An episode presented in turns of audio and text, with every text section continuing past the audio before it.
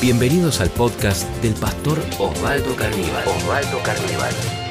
Y yo quisiera que por un momento podamos hablar acerca del poder de la cruz. Ese es el título de esta charla que juntos vamos a compartir.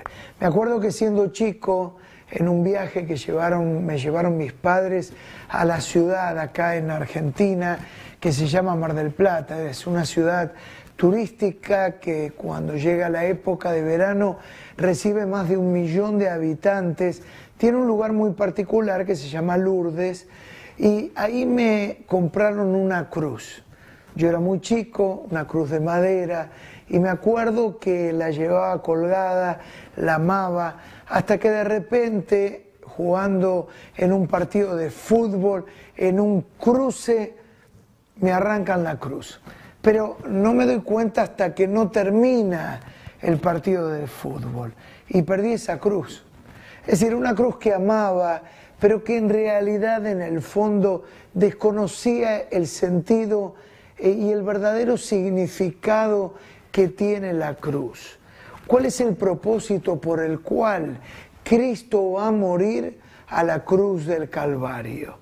Bueno, creo que el sentido de la cruz tiene un sentido demasiado práctico para cada uno de nosotros. Yo me crié en mi infancia en un colegio católico y recuerdo que una vez por semana a todos nos llevaban a misa. Y puedo cerrar mis ojos y ver hoy en día a mis compañeros sentados delante y en el frente tener una gran cruz con un Cristo crucificado.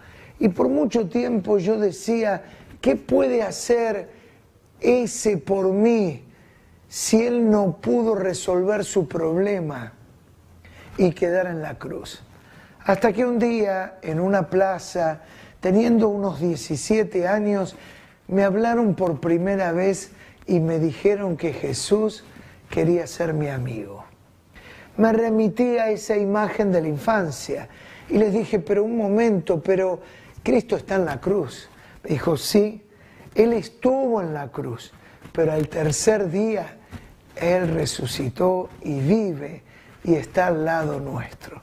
Esta es la gran noticia, que aunque la distancia nos separe y nos une el mundo digital, Jesús puede estar a nuestro lado. Miremos rápidamente el poder y el efecto que tiene la cruz sobre nosotros. En Primera de Corintios, capítulo 2, versículo 2. Dice, no me propuse saber algo entre vosotros, sino a Jesucristo y a este crucificado. Pablo va a predicar a la ciudad de Corinto. La ciudad de Corinto era una ciudad que reflejaba el esplendor de la cultura griega. La cultura griega siempre estuvo, hasta el día de hoy, marcado por el pensamiento, por la intelectualidad. La filosofía encuentra su cuna justamente en Grecia y la cultura griega hasta hoy en día sigue influenciando a la cultura occidental. El pensamiento, la lógica, la razón. Aristóteles, Sócrates, Platón. Toda esa base de la cultura. Ahí va a ir Pablo. Y Pablo, miren ustedes lo que él va a decir. No me propuse saber entre vosotros a otra cosa, sino a Jesucristo y a este crucificado. Pablo va a ser contundente. Él viene de un viaje de Atenas, ahora está en Corinto y él es contundente. Dice, no voy a tener otro mensaje. No se olviden que Pablo era un intelectual. Recuerdo en la universidad cuando hablaban de las diferentes corrientes de pensamiento filosóficas, una de esas tantas corrientes era la del pensamiento cristiano. ¿Y quién representaba ese pensamiento? El apóstol Pablo. Pablo era un entendido de las letras, del saber, un hombre capaz, con mucha razón, pero él dice, cuando yo estuve en medio de la lógica, de la razón, en medio del esplendor de la cultura griega, no quise tener otro mensaje sino a Cristo y a Cristo crucificado. Él agrega que para los judíos era de tropiezo y para los griegos era locura. ¿Cómo un Cristo en la cruz podía salvarnos a nosotros? Es que Él iba a la cruz a ocupar tu lugar y mi lugar. Miremos rápidamente tres motivos. En primer lugar, Jesús tiene poder para perdonar mi pasado. De la cruz emana un poder. El primer poder es para perdonar mi pasado.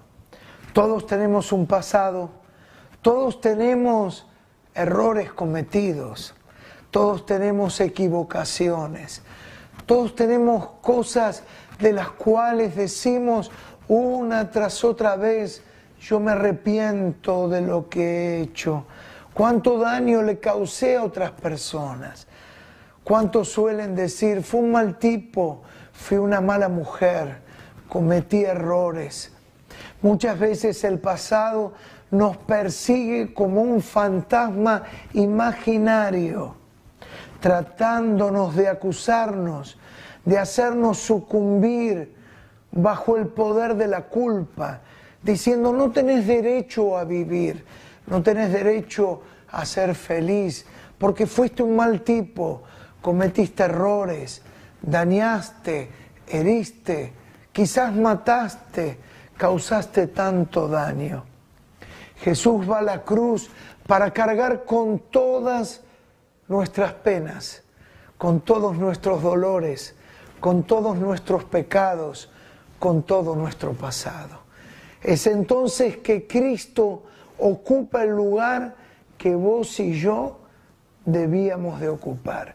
Es decir, Jesús fue a pagar una cuenta, una cuenta que por mucho tiempo nosotros dijimos, yo no merezco ser feliz porque fui una mala persona. Hay una gran noticia, Cristo Jesús pagó por vos y pagó por mí. Recuerdo en una oportunidad entrar muy tarde de noche con uno de mis hijos a una pizzería. Veníamos con mucho hambre, nos sentamos a comer, comimos ahí una pizza y nos levantamos para regresar a nuestro hogar. Llamó al mozo y le digo, por favor, ¿me puede cobrar? Tráigame la cuenta. Y el hombre me dijo, ya está todo pago. No, no, no, por favor, dígame, porque yo todavía no pagué, ya está pago. Volví a insistir otra vez y le dije, ¿cómo puede ser que esté todo pago? Y me señaló hacia la zona del mostrador y me dijo, ¿ve ese señor que está en la caja? Ese señor pagó por usted. Me levanté, me fui a la caja, lo saludé y le dije, discúlpeme, quiero pagar, pero me dice el mozo que usted pagó la cuenta por mí. Es así, no lo tome a mal. Usted es el pastor de la iglesia Catedral de la Fe. Sí, sí, soy yo el pastor. Bueno, mire, es la manera de expresar mi agradecimiento, porque mi hijo se congrega en Catedral de la Fe. Y a partir del momento que mi hijo fue a Catedral de la Fe, él tuvo un cambio tan rotundo, cambió su vida, fue otra, otra persona, Usted nos ha hecho mucho bien a toda nuestra familia y este es mi granito de arena. Yo quiero pagar y hacer algo por usted. Le dije muchas gracias. Cuando me subí al auto, le expliqué lo sucedido a mi hijo.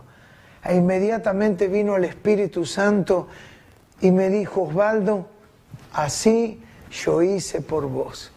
Y me permitió esto explicarle a mi hijo cómo Cristo ocupó nuestro lugar en la cruz y pagó por nosotros.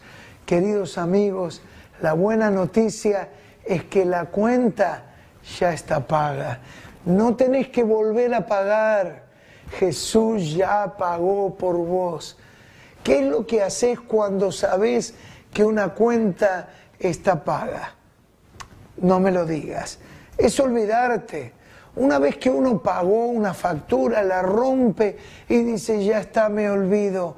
De la misma manera, Cristo pagó por nosotros. En segundo lugar, Jesús no solamente tiene poder para perdonar nuestro pasado, sino vamos a decir, miren ustedes, Jesús tiene poder para enfrentar mis problemas. Muchas veces los problemas se nos suelen escapar de nuestras manos, pero queridos amigos, a Dios no se le escapan los problemas. Muchas veces los problemas nos suelen superar, pero a Dios nunca le superan los problemas. Quiero que tengas esto siempre presente. Antes que los problemas lleguen a tu vida, Jesús llegó primero. Y esta es la gran noticia, que Jesús está a tu lado. Jesús tiene poder, la cruz tiene poder para darte victoria sobre los problemas del, del, presente. El problema tiene una genética, que todo problema tiene una solución. Y quiero que sepas, Jesucristo es especialista en solucionar problemas. Esta es la gran noticia. Estás pasando por problemas, acudí a Jesús. Jesús te va a ayudar a solucionar los problemas. Acércate a Él, confía en Él y recordá que Jesús siempre va a estar a tu lado. Jesús tiene la solución, Jesús tiene la salida, Jesús tiene la forma de salir adelante. Muchas veces los pensamientos nos van a acorralar y nos van a decir, no hay más solución, no hay nada más que hacer. Y es entonces cuando uno toma decisiones erradas. Pero por favor, sabelo, siempre hay solución en Jesucristo. Y finalmente vamos a decir, Jesús tiene poder para enfrentar mi futuro. ¿Se dieron cuenta, número uno, Jesús tiene poder para enfrentar el pasado? Número dos, Jesús tiene poder para enfrentar los problemas del presente y Jesús tiene poder para enfrentar los problemas del futuro. El futuro, como no sabemos lo que está por venir, generalmente nos llena de incertidumbres. La vida está llena de incertidumbres. Y cuando uno está llena de cosas inciertas, genera una gran angustia, preocupación. Y uno dice, ¿qué voy a hacer? ¿Cómo voy a enfrentar los problemas? ¿Qué voy a hacer con esta pandemia, esta enfermedad que causa muerte? ¿Qué voy a hacer con mis hijos si les pasa algo? ¿Cómo voy a salir adelante de mis deudas? ¿Cómo voy a pagar las cuentas si no tengo trabajo? Estamos llenos de preguntas. Queridos amigos, la gran noticia que podemos entregar nuestro futuro en las manos de Jesús. La única manera de poder ir a la noche a dormir tranquilo es entregar todo en las manos de Jesús. Por eso la cruz tiene poder. Repetirlo conmigo, la cruz tiene poder. Tiene poder para que enfrentemos lo que está por delante. ¿Por qué no hacemos juntos una oración? Cerra tus ojos conmigo y vamos a pedir a Dios. Si querés, extende tus manos sobre esta imagen. Padre, yo te pido por mis amigos, pido por los que necesitan resolver el pasado. Han cometido errores y no se perdonan a sí mismos. el haber hecho tanto mal y tanto daño. Que ellos puedan entender que la cuenta ya está paga. También te pido por los que tienen que enfrentar problemas, están con dificultades, enfermedades, los que tienen cánceres, los que están en terapias, los que se han contagiado con el coronavirus, los que están en cuarentena, los que tienen un familiar internado. Pido un milagro en esta hora, Señor. Tú nos ayudas a caminar en medio de la vida, no nos dejas solo. Tú eres nuestro fiel compañero y pido también por lo que viene por delante, por el futuro. Yo pido milagros, pido que nos sorprendas con los milagros que vas a hacer. Señor, te encomendamos lo que viene por delante y creemos en el poder de la cruz del Calvario. Lo pedimos todo esto en el nombre de Jesús. Amén. Si este podcast fue de inspiración para tu vida, te invitamos a compartirlo en tus redes sociales. tus redes sociales. Recordá que podés seguir al pastor Osvaldo Carníbal en Instagram, Facebook y Twitter.